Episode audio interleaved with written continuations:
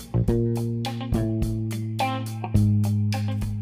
Olá pessoal, sejam bem-vindos a mais um episódio do podcast Nômades Modernos. Meu nome é Sávio Meirelles, eu falo aqui de Adelaide, no sul da Austrália, e hoje eu vou bater um papo com o Rodrigo do Vale e o Diego Rosales, ambos chefes de cozinha renomados brasileiros aqui na Austrália. Portanto, puxa o teu café para perto de ti, puxa a tua taça de vinho, chama a namorada, chama o namorado, chama a família e vamos lá conversar com eles. E aí, Rodrigo, como é que você tá, cara? Fala, Sábio, obrigado. Obrigado pelo convite, mano. É um prazer. O podcast sucesso. O seu Instagram já é sucesso, o livro, vários seguidores. Pô, é um prazer estar tá falando, mano, de chefes brasileiros na Austrália, gastronomia e o nosso projeto junto ao consulado aí, né? Brazilian Chefs in Australia, que é um, é um, pô, é um prazer, cara. Um prazer imenso estar falando com você. Show de bola, galera. Eu agradeço aí é, vocês terem aceitado o convite para bater esse papo também. Talvez gastronomia seja um dos assuntos que eu mais tenho interesse e que eu menos sei. Então, eu tenho certeza que nessa conversa eu vou aprender muita coisa aí com vocês. E eu também sou muito fascinado pela jornada do brasileiro fora do Brasil, né? E aí ver tantos chefes de cozinha, né? Eu morei em Sydney por muito tempo, tenho muitos amigos lá que trabalham nesse segmento, aqui em Adelaide também. E, e ver essa galera aí mandando super bem, liderando aí, é, várias empresas, vários restaurantes e, e, e, ganhando fama aí, fazendo o nome do brasileiro fora do Brasil.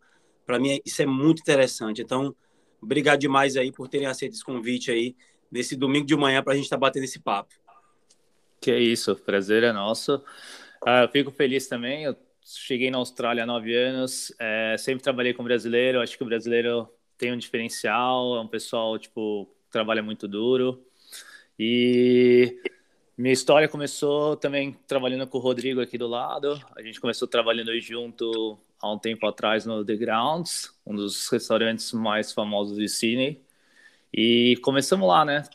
Pode falar um pouco mais, Rodrigo? Que que... Cara, quando a gente entrou no The Grounds, eu lembro que era o hashtag, acho que era top 5 hashtag da Austrália. O, o The Grounds tinha mais hashtag que Bondi Beach, cara. Caramba, cara. É, eu acho, eu acho que só perdia tipo para Opera House e Harbour Bridge, assim, era uma coisa, era, era incrível. Surreal, hein? Surreal. A gente fazia mais de 4 mil pessoas num domingo, né? Era. E eles tinham acabado de lançar o bar também. Que era o, Cara, o Pot Foi uma loucura. A gente fazia umas quatro functions num, num, sábado à noite, assim, e o café rolando, 4 mil pessoas dentro do restaurante. Foi, foram momentos, cara, bem difíceis, mas a gente carrega com muito orgulho assim no, no currículo, cara, ter passado e feito parte desse time, cara. Caramba, caramba, que, que fantástico. E, e pessoal, só para situar aqui o nosso ouvinte, eu queria que vocês falassem para a gente onde é que vocês estão no momento e de onde é que vocês são no Brasil, cidade, e também, de repente, quanto tempo vocês têm de Austrália, pode ser? Eu sou de São Paulo, né? Uh, morei minha vida inteira em São Paulo. Uh, decidi vir para a Austrália em 2012. Então, eu estou fazendo nove anos aqui na Austrália já. É, fui para Sydney, morei em Sydney por oito anos e faz um ano que eu me mudei para Melbourne. Que eu surgiu uma oportunidade de emprego e vim aqui para Melbourne, uma nova fase do trabalho. É, eu, eu tô cheguei em 2005, então acho que 17, quase 17 anos. Cheguei em Sydney, sou de São Paulo, sou ali da Zona Norte, Casa Verde. Engraçado que eu estudei no colégio com a prima do Diego. E eu lembro, e eu lembro, é, cara, isso é muito engraçado. E eu lembro de uma festa junina quando a gente era criança na escola, a Juliana, que é essa nossa amiga que estudou comigo, ela falou que trouxe o primo dela. E eu lembro do Diego, cara, quando era criança. E quando a gente se encontrou na cozinha, Caramba, cara.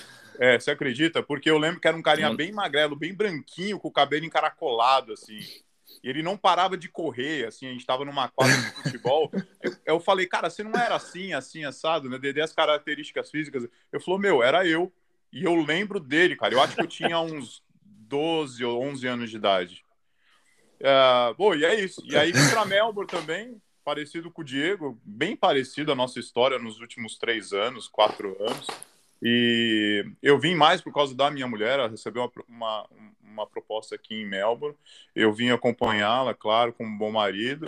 E, cara, tô aqui desde então. Então são 16 anos de Austrália e um ano de Melbourne já, né? Nessa loucura aqui da pandemia, cara. Bacana, bacana. E como é que vocês veem aí o, o, o cenário é, para brasileiros no mercado de hospitality, mais específico no mercado de, de restaurantes aqui na Austrália? Eu imagino que vocês tenham tido contato aí nos últimos 10 anos com muito brasileiro que trabalha em restaurante. Vocês que, pelo, pelo que eu conheço, conheço um pouco mais do Rodrigo, conheço um pouco menos do Diego, mas sei que vocês já lideraram cozinhas em restaurantes famosos aí na Austrália. Vocês poderiam dar para a gente uma visão geral de como é que está a brasileirada inserida nesse cenário aí? Eu vou falar um pouco da minha experiência. Eu trabalhei com bastante brasileiro. Eu acho que o brasileiro é, muitas vezes vai para a cozinha por causa da oportunidade de ter um visto, do qual ele consegue ter um visto de graduation visa, depois o PR. Mas ao mesmo tempo, muitas pessoas se descobrem nesse meio caminho dentro da cozinha uma paixão pessoas que eram advogados, pessoas que eram fazer um marketing ou TI e resolveram largar tudo na vida para trabalhar na cozinha porque se apaixonaram por isso e realmente tipo é uma coisa bem bacana. E eu vejo o brasileiro assim inserido nesse mercado num contexto do qual tem muitas oportunidades aqui na Austrália ainda. Eu acho que tipo não, não tem problema tipo nenhum em questão de, de mas eu acho que o brasileiro, ao mesmo tempo, precisa assumir responsabilidades no sentido de querer buscar para crescer, para pegar essas oportunidades. Não só apenas tipo, por, tal, por coisas motivos. O Rodrigo é um deles, ele está aqui 17 anos, eu vim para cá também. A gente acho que cresceu praticamente do mesmo. O Rodrigo já tinha um patamar que ele estava mais tempo aqui. Eu tive a dificuldade da, da, da língua, tudo. Tem esse problema também do brasileiro, né? Tipo, para crescer, para ter oportunidades, para se adaptar, para ser confiante no inglês. Acho que tem toda essa parte que, que envolve, mas eu acho que o mercado é muito propício para o brasileiro, ainda mais agora com lockdown, com essas coisas que o, a gente tem muita dificuldade para encontrar chefs. Então, a, a oportunidade é, é, tá, acho que tá, tá, assim, nunca vi tão, tão fácil, para ser bem honesto, assim. Tipo, quem tiver um pouco de responsabilidade e experiência pode assumir uma cozinha assim facilmente, assim, num café, alguma coisa menor. E, claro, com isso vai crescendo na, na profissão, né? Ah, eu, cara, eu chefe de cozinha Austrália, né? vou falar um pouquinho de an, an, antigamente, assim. Antigamente eu achei que era uma, era uma situação bem estruturada, né? Você saía da escola, você já tinha o seu casual agendado, e assim que você saía da escola, as empresas geralmente já vinham com a proposta do contrato full time, né? Porque com certeza a empresa ganha umas horas em cima de você, você acaba sendo pago 38 horas, mas acaba trabalhando suas 45 e chegando no final do ano quase 50 horas da cozinha. É, hoje em dia, né, os europeus foram embora por causa da pandemia, é, é uma realidade, né? É, quem tinha um, um, visto mais fragilizado com relação à estrutura de horas tal, é, bridging visas, muitas pessoas foram embora, então perdemos os europeus, perdemos muitos estudantes e ficou a galera da resiliência, né? Quem se deu, quem se reinventou nesse último ano e meio, quem desenvolveu projetos, quem cozinhou em casa, vendeu, né? A gente teve vários amigos que fizeram produtos e, e desenvolveram até marcas em casa para poder sobreviver e pagar aluguel, pô, essa galera é a galera do, das cozinhas de hoje em dia. É, eu acho que, de, de, uma certa forma, o mercado tão incerto, então os salários não eram tão bem estruturados como antigamente, as coisas ainda estão meio, meio que no ar, né? Os tipos de negócio também estão meio no ar, as pessoas ainda estão em dúvida se ah, antes o, o, o takeaway era 20%, 20 de um business, né, de um restaurante. Hoje o takeaway é 80%, e o dine hoje em dia a gente foca 20% ou até menos, né? É, toda a parte do contactless, né, de, de não ter nenhum contato com o cliente, é, cashless payment, né, sem, sem dinheiro, hoje é tudo no cartão, via app, é, os pedidos hoje em dia, você faz o pedido do restaurante na tua casa pelo app, quando você chega a comida já está na mesa. Então, muita coisa mudou nos últimos um ano e meio. E eu vejo o brasileiro que ficou é o cara que vai se dar bem no futuro, são os futuros gerentes, né? Toda essa parte do, dos estudantes, mesmo essa correria para ir para os regionals, etc. né? O vírus do jeito que está indo, daqui a pouco não tem mais regional, né, cara? Vai ser tudo uma coisa só, porque o vírus está em todos os lugares, ainda mais com as variantes. Mas eu acredito que o, que o brasileiro, especialmente os que ficaram, eu acredito que tem um futuro muito brilhante na Austrália, independente do, do, do futuro econômico ou da diversidade dos restaurantes no, no, no, futuro próximo, assim. Muito bacana, viu? Muito legal escutar isso de vocês, porque eu sou, eu sou fascinado por essa capacidade do brasileiro de se reinventar e essa capacidade de enfrentar problemas é, de uma forma muito inteligente, né? Por conta disso que você falou, o, Rodrigo, da resiliência, cara. O, o, eu converso com pessoas, né, aqui em Adelaide, e outro dia conversando com um australiano e ele falou, Sávio, eu prefiro contratar um brasileiro do que contratar um australiano. Falou com essas palavras. E aí a gente estava conversando sobre economia e tudo, e eu falei, cara, as pessoas às vezes comentam, ah, a gente está passando por um momento ruim na economia, tal país não está muito bem das pernas, algo assim. E eu paro para pensar e, me lembro que o Brasil nunca não esteve em crise, ou seja, o Brasil sempre esteve em crise. E, e não é para romantizar isso, não, isso está errado, não deveria ser assim. Só que, por outro lado, isso deixa a gente com a casca muito mais grossa, né? A gente, tem um, a gente desenvolveu uma, um poder de resiliência, assim, fora do normal. E, e você falar isso aí só confirma essa, essa minha teoria aí. Mas, pessoal, é, eu estou bem interessado nessa conversa com vocês, porque eu escutei aí uns boatos de que vocês estão com uma parceria aí com o consulado brasileiro na Austrália. É, vocês querem falar um pouquinho para a gente do que é que se trata essa parceria e como é que está se dando esse, esse projeto aí? Ah, eu acho que eu posso explicar, talvez, rapidamente. É, o, o, consulado né, nos procurou, me procurou é, pelo o chefe, é, embaixador da gastronomia brasileira, o chefe Paulo Machado. E o chefe Paulo Machado é quem deveria encabeçar todo o projeto. O problema é que com as viagens ele não conseguiu vir para cá, né? E aí, de uma certa forma, ele pediu para organizar um, um, time de chefes que eu conheci, tinha afinidade, né? É, porque seria apenas um projeto piloto, né? Em relação ao consulado. Então, a gente teria muito contato, com os chefes e nós né, precisamos desenvolver vídeos e pela disponibilidade. Então eu reuni os, os chefes que eu tenho mais afinidade, que eu conhecia, né? Na verdade, esses foram os critérios. E a gente desenvolvendo um projeto com relação à divulgação da gastronomia brasileira e dos chefes brasileiros na Austrália, realmente por esse motivo, né? De, de querer mostrar para o australiano que o brasileiro está aqui, né? E o brasileiro, pela sua resiliência, ficou e investimos nossa vida e nosso tempo na Austrália.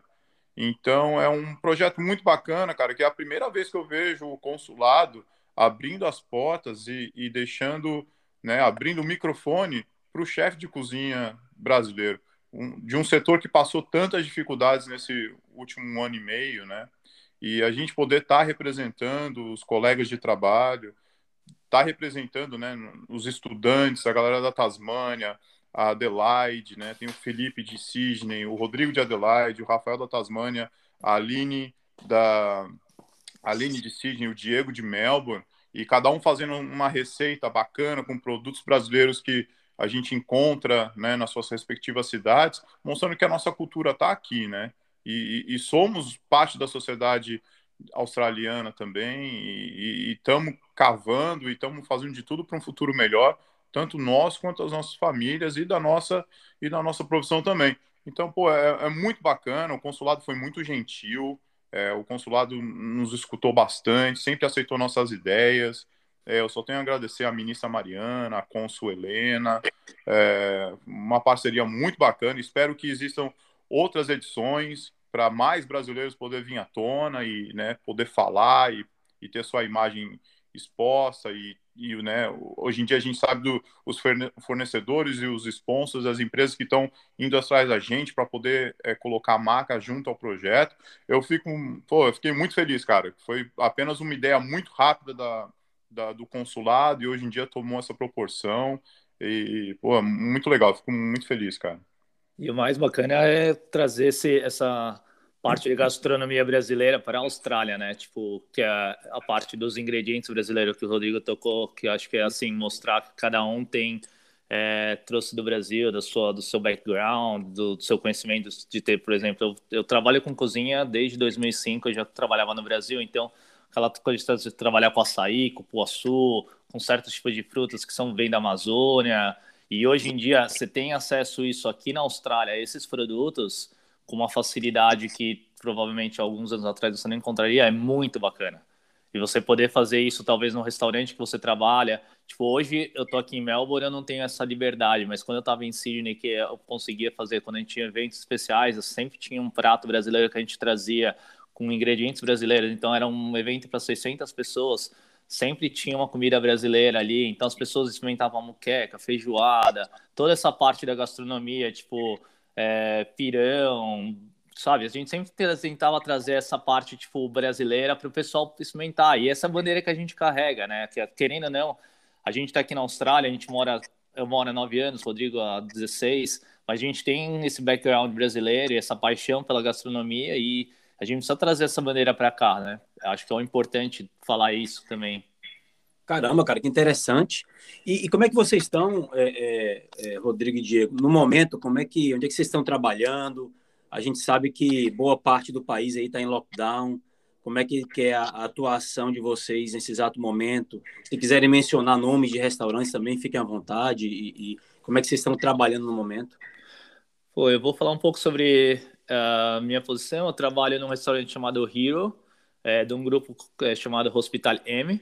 É, eu trabalho com uma celebrity chef chama Karen Martinez. Ela é a food director do, do, do grupo. E a gente acabou de abrir um venue faz seis meses atrás. Durante esses seis meses a gente entrou em lockdown três vezes já.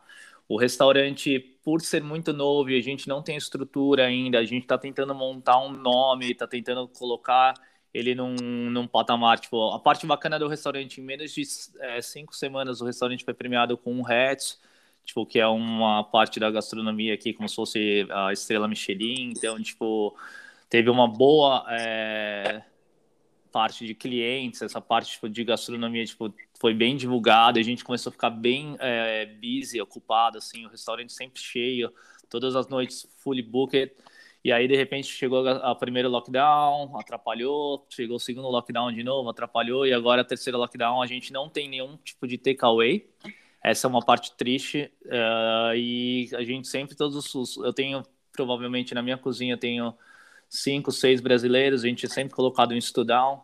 A sorte que durante esse período o governo australiano deu para a Hospitality poder dar o visto de full time para os estudantes.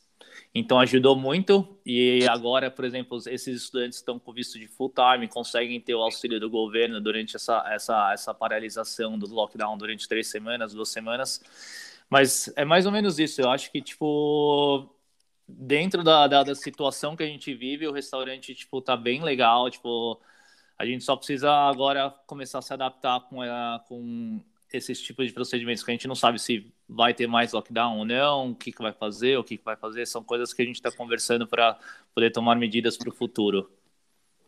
Beleza. E, e, no teu caso, Rodrigo? Cara, eu, quando eu cheguei aqui em Melbourne, eu fui trabalhar num hotel, cara. Peguei de chefe executivo de um hotel maravilhoso ali no centro da cidade, um hotel boutique e tal. Deu duas semanas de emprego, o hotel virou um hospital, né, mano? Puta, olha, sorte minha, né?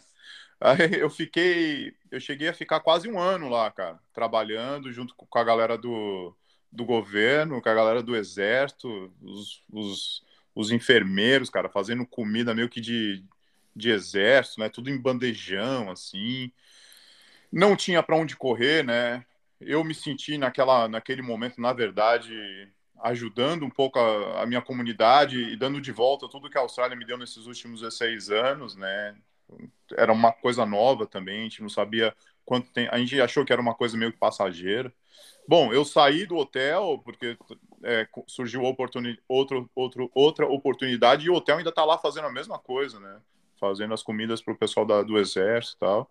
E aí eu eu fui convidado a trabalhar com o Eza também, que é um celebrity chef aqui da Austrália, é, Melbourne, né, bem conhecido em Melbourne, assim como a chefe do Diego, vários livros publicados tal. E ele é o pai da comida asiática, assim, né, comida asiática modificada para australianos, né, de, com, com, com um paladar um pouquinho mais é, suave, né. E nessa cozinha que a gente montou juntos, ele já via toda ele um cara muito inteligente, ele já via toda essa história de lockdown e tal. Então é uma cozinha meio que preparada, é, com tudo em place assim para os lockdowns. Então a gente faz toda essa parte de desenvolvimento de produto para comidas em casa, é, tem toda a parte de desenvolvimento para. São vários projetos, né? Porque tudo aconteceu tudo tão rápido também. E, e, às vezes, quando vem o lockdown, fica uma situação bem agressiva de velocidade, de estar prontos e toda a parte de fornecer, fornecimento e proteína tal. Mas é, é uma, uma cozinha meio que experimental, né? Digamos assim, para situações que possam vir no futuro. Então, do mesmo jeito que é bem interessante ver a visão e aprender novos projetos e novas técnicas é bem estressante, né, cara? Porque a gente nunca sabe do dia da manhã. Então, a gente está desenvolvendo produtos para supermercado, do mesmo jeito a gente está desenvolvendo produtos para é, as pessoas é, levarem para casa. Tem toda aquela parte que eu te falei do contact, contactless é, takeaway food. Tem toda a parte de caixas também, que a gente faz é, dinners, né? Set dinners que as pessoas levam para suas casas é, por, um, por um app desenvolvido por um chefe australiano. É, tá sendo bacana, porém é bem challenge, assim, é bem difícil, né, o dia a dia. Não é um dia a dia normal de cozinha, assim, é uma coisa bem complicada. Interessante, mas eu tenho percebido que vocês dois têm acompanhado aí nos últimos 10 anos a evolução né, do segmento de, restaurantes na Austrália e isso acaba dando uma bagagem de conhecimento para vocês muito interessante, né, cara? É, é, foram muitos desafios enfrentados aí, principalmente ultimamente com a pandemia, e vocês é, é, terem sido aí dos brasileiros que permaneceram na Austrália, até porque vocês são residentes, né? E, e ter surfado essa onda aí, bem difícil de ser surfada, isso dá para vocês uma bagagem, uma experiência bem, bem única. Isso é muito bom de, de escutar e de se ver. É, e Rodrigo, cara, é, eu conheço o teu podcast, eu sei que tanto você como o Diego são além de serem eh, chefes aí é, é, renomados na Austrália, vocês fazem questão de é, levantar a bandeira, como o Diego falou, da culinária brasileira, né? E, e, e, o que é que os chefes brasileiros estão fazendo pelo mundo afora. E, e no teu caso, Rodrigo, você tem um podcast, né? O Feijoada Cast, que eu escuto de vez em quando.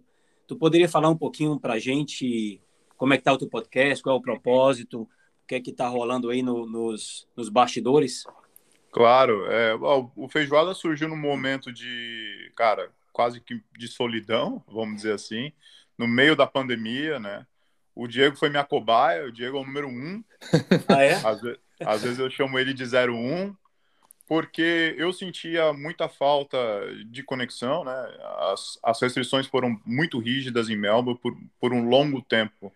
E eu escutava muito podcast gringo gastronômico, e eu tenho alguns amigos, alguns chefes importantes, que, que eles davam bastante entrevista, faziam parte de vários podcasts, mas podcasts australianos e americanos, em inglês, e eu não escutei, eu não tinha um podcast brasileiro, procurava um podcast brasileiro sobre gastronomia, a não ser se fosse com relação ao fornecedor e produto, eu não escutava história de chefe brasileiro, e eu sentia muita falta disso.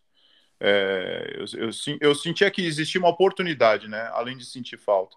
E eu falei, ah, vou, vou fazer o feijoada. Sentei, fiz o feijoada, minha mulher inteligente fez toda a parte de design gráfico, tal, é, identificação é, é, visual.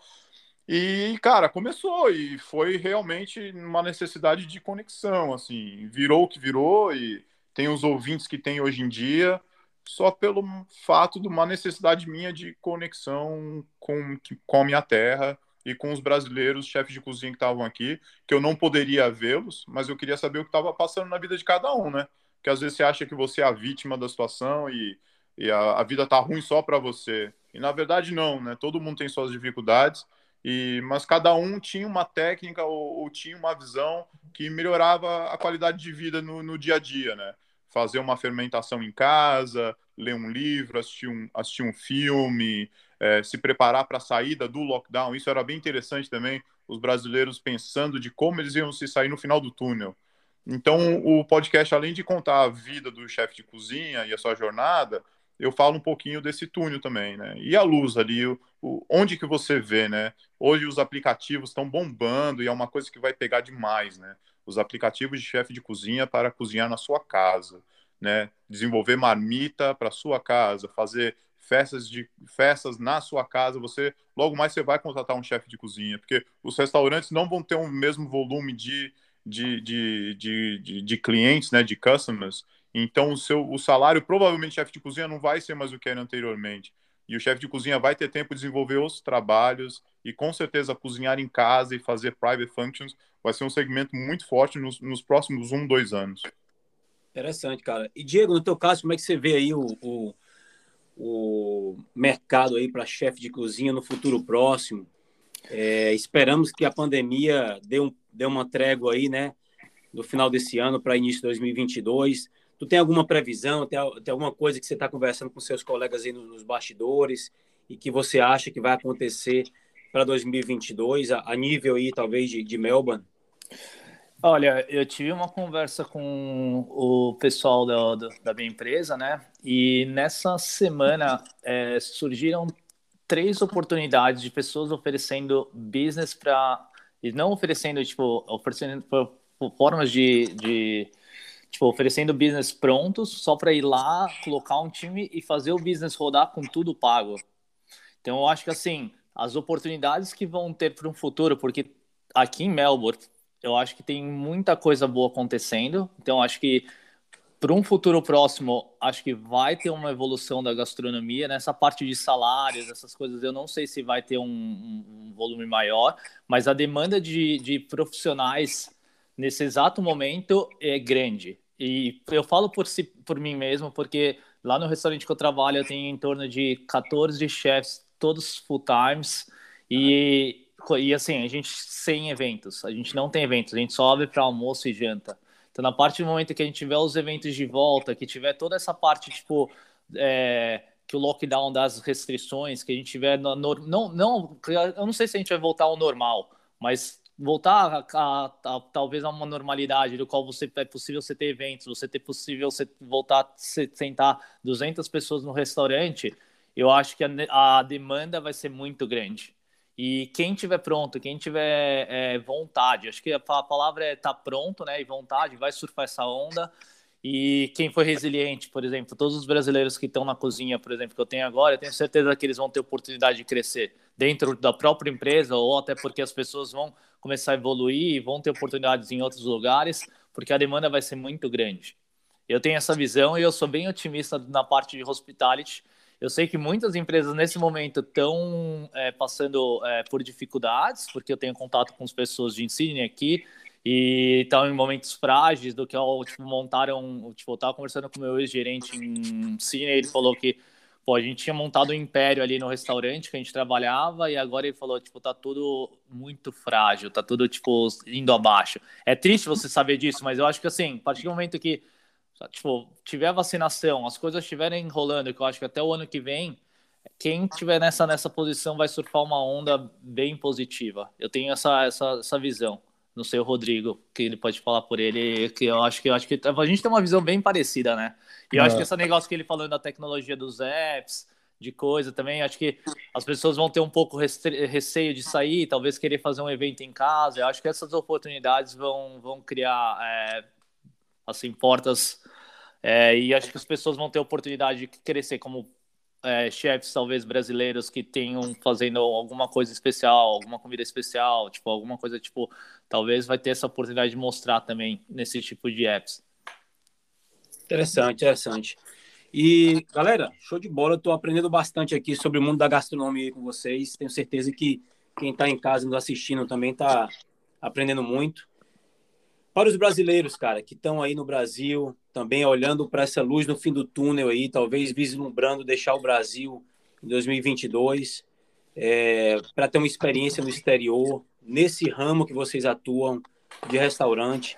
Se vocês pudessem dar uma dica para alguém que está no Brasil nesse momento, pensando em alguém que já trabalha com, com hospitality, já trabalha com, talvez já seja chefe de restaurante, mas quer ter uma experiência no exterior, qual seria, assim, é, é uma dica que vocês dariam pela experiência que vocês têm aí no exterior, pode, pode começar por ti, Rodrigo, depois voltar, passar a bola para o Diego.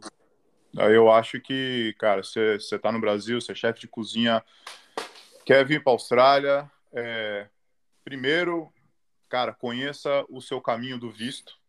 Eu acho que o visto, é, se for um jogo de videogame, cara, o visto é suas vidas, né, no joguinho de videogame. Então, quanto mais vidas você tiver, é, transforme isso em conhecimento do teu visto e saiba quais são as possibilidades para você ficar na Austrália e colher os frutos. E acho que uma segunda dica que não, não tem como correr é estude inglês.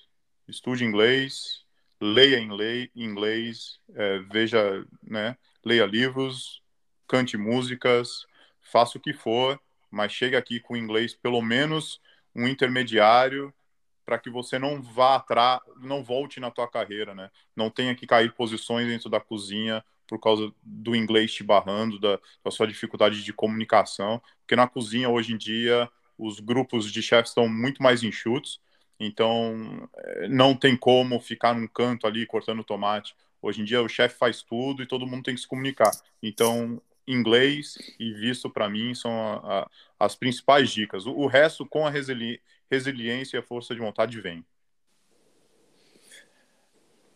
É, eu concordo com, com, o Rodrigo. Acho que essa parte do, do visto, que é a parte mais difícil mesmo, aqui te, te mantém em qualquer parte aqui na Austrália. E a parte do inglês, eu sou uma.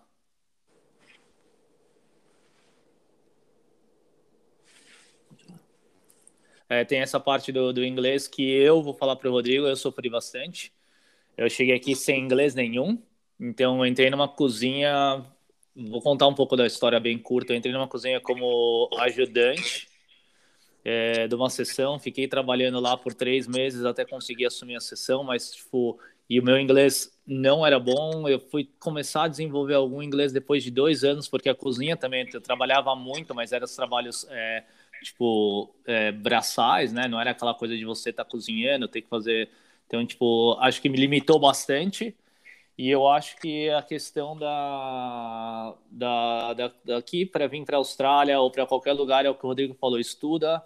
Eu acho que também ter conhecimento na parte de gastronomia, por exemplo, é, aqui tem muitos restaurantes que usam essa parte da, da, da culinária, de ter a, a técnica, então, no Brasil, às vezes a gente tem essa, não tem esse refinamento, então a gente vem para cá, a gente tem que aprender, tem que tentar se adaptar. Acho que essa é a melhor forma de, de lidar com tudo isso, a adaptação.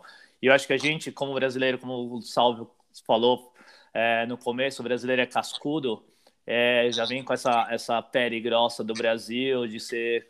Eu acho que essa parte faz a diferença, porque depois fica resiliente e quem vai colher os frutos é, é, é a gente no, no futuro com com esse com o trabalho desenvolvendo. E pode ver o Rodrigo é um exemplo, eu sou outro, tem como tem outro pessoal do podcast ali, todo mundo teve oportunidade, tem o Rodrigo de Adelaide, que também virou head chef faz pouco tempo, ele era sous-chefe, o Rafinha ali na Tasmânia, tem a Aline também virou head chef do, do Daycare, acho que essa parte é importante, tipo, e a oportunidade está para todos aqui. Para quem quiser vir para a Austrália, poder ter a oportunidade de aplicar o visto, vem com esse planejamento com foco de um, um, às vezes vamos dizer porque aqui na Austrália tem a parte da, das emoções né? Que a gente fala que é uma montanha russa a vida aqui.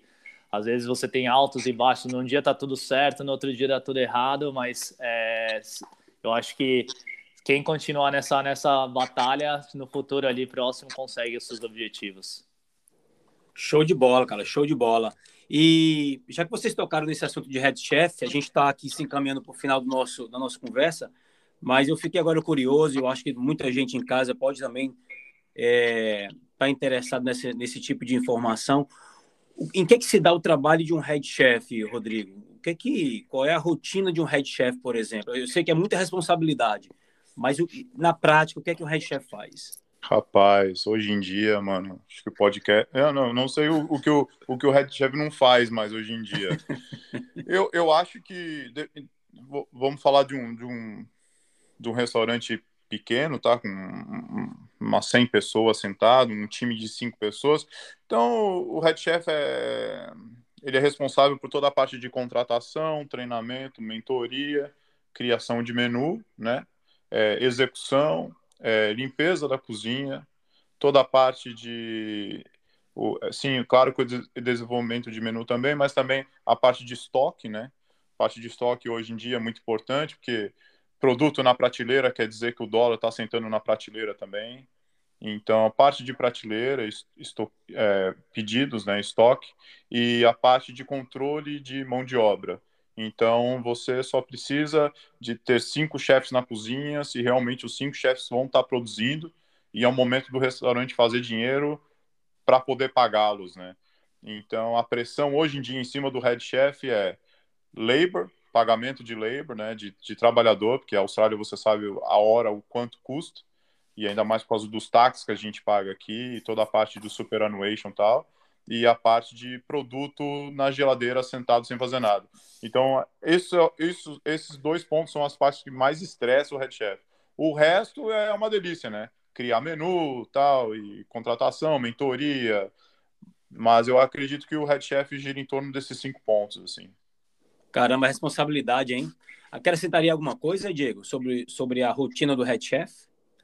Ah, eu acho que o Rodrigo falou bem. Eu acho que essa parte da, do head chef acho que também é ser um pouco mentor, né? Acho que essa é a parte mais importante de poder passar o conhecimento, poder ter passar a parte do não só conhecimento de, de, de cozinha, mas acho que parte de criar um profissional, criar pessoa, porque geralmente chega uma pessoa muito nova é, dentro do, do ambiente, então você tem que explicar como ela tem que ser é, profissional. E fora isso, lidar com todas essas esse, quando você trabalha dentro de uma cozinha com um time tem eu trabalho com 15 pessoas então tem a parte emocional que é muito difícil né de lidar com essa parte emocional das pessoas. Tem a, o, o, ego né que às vezes de um é maior do que do outro e as situações que criam na, naquele tipo de, de, de ambiente que é um ambiente um pouco agressivo. Então acho que essa parte é assim para mim é uma das mais difíceis e eu gosto bastante de lidar com isso. Eu tenho, acho que, uma facilidade para lidar com as pessoas e poder é, conduzir o time para um bem, assim, que é trazer o melhor do, do time é, para trazer aquela comida, para depois a comida tá é, linda, maravilhosa no prato do cliente o cliente, tipo, ficar satisfeito com a situação. Acho que é bem essa parte. Tirando todo o que o Rodrigo já tinha falado, acho que essa parte também acho muito importante.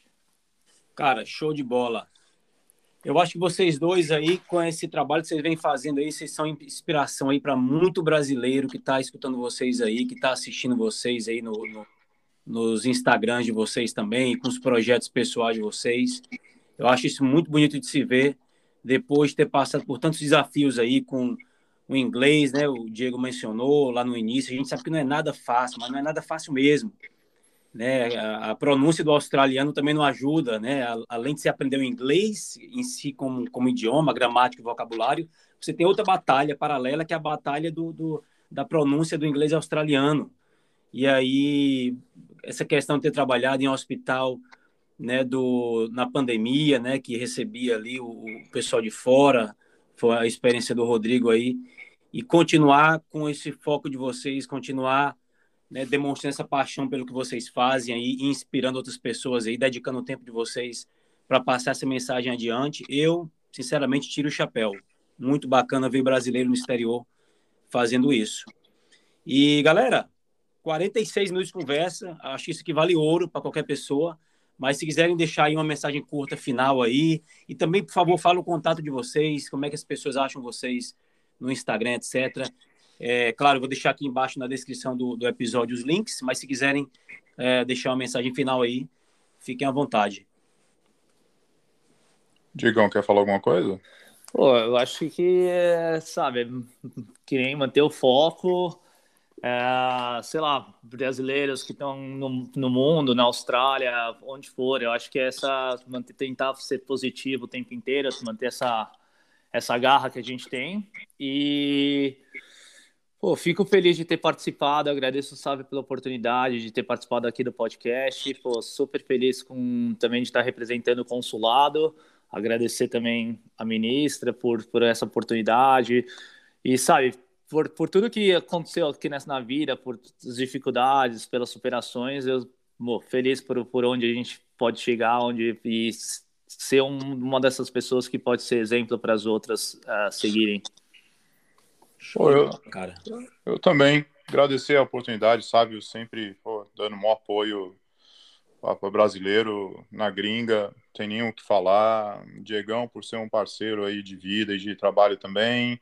Tamo junto, a gente sempre, todo dia a gente pensa em coisas novas e projetos novos para fazer, ou tentar recuperar coisas do passado, né, e fazer de uma forma melhor no presente. É, claro que agradecer o consulado pela visibilidade, espero que, que a visibilidade transcenda para todos os chefes da Austrália, né? Infelizmente não conseguimos colocar 100 chefes ali, mil chefes na, no projeto do consulado, mas acredito que espero que mil ou mais de mil chefes colham os, os, os frutos do, do, projeto piloto. É, para os chefes de cozinha, tanto no Brasil quanto na Austrália, mantenham-se informados, né? informação é tudo.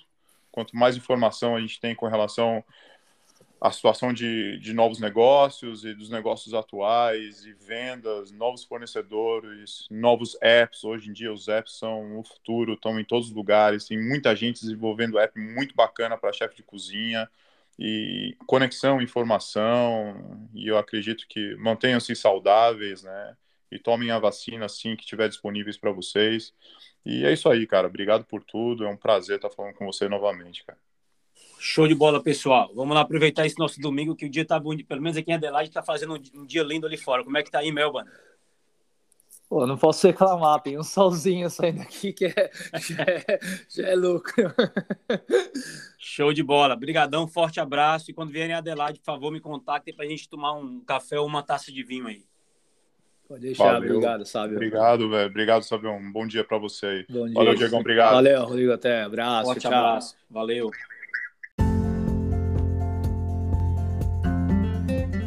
Muito obrigado a você que escutou o nosso episódio até o final. Como forma de agradecimento, vou te dar um pequeno lembrete. Aqui embaixo tem alguns links de tudo que foi comentado nesse episódio, mas também links para que você encontre o nosso convidado, a nossa convidada, nas redes sociais deles. Deixo também uma breve introdução sobre mim, o que, é que eu venho fazendo, com quais projetos eu venho trabalhando e onde é que você pode também me encontrar nas redes sociais. Fiquem bem, se passar por alguma rede social que eu esteja, não esqueça de dar um alô. É sempre bom estar conhecendo gente nova e estar tentando aí contribuir com mais brasileiros fora do Brasil. Um forte abraço e até o próximo episódio.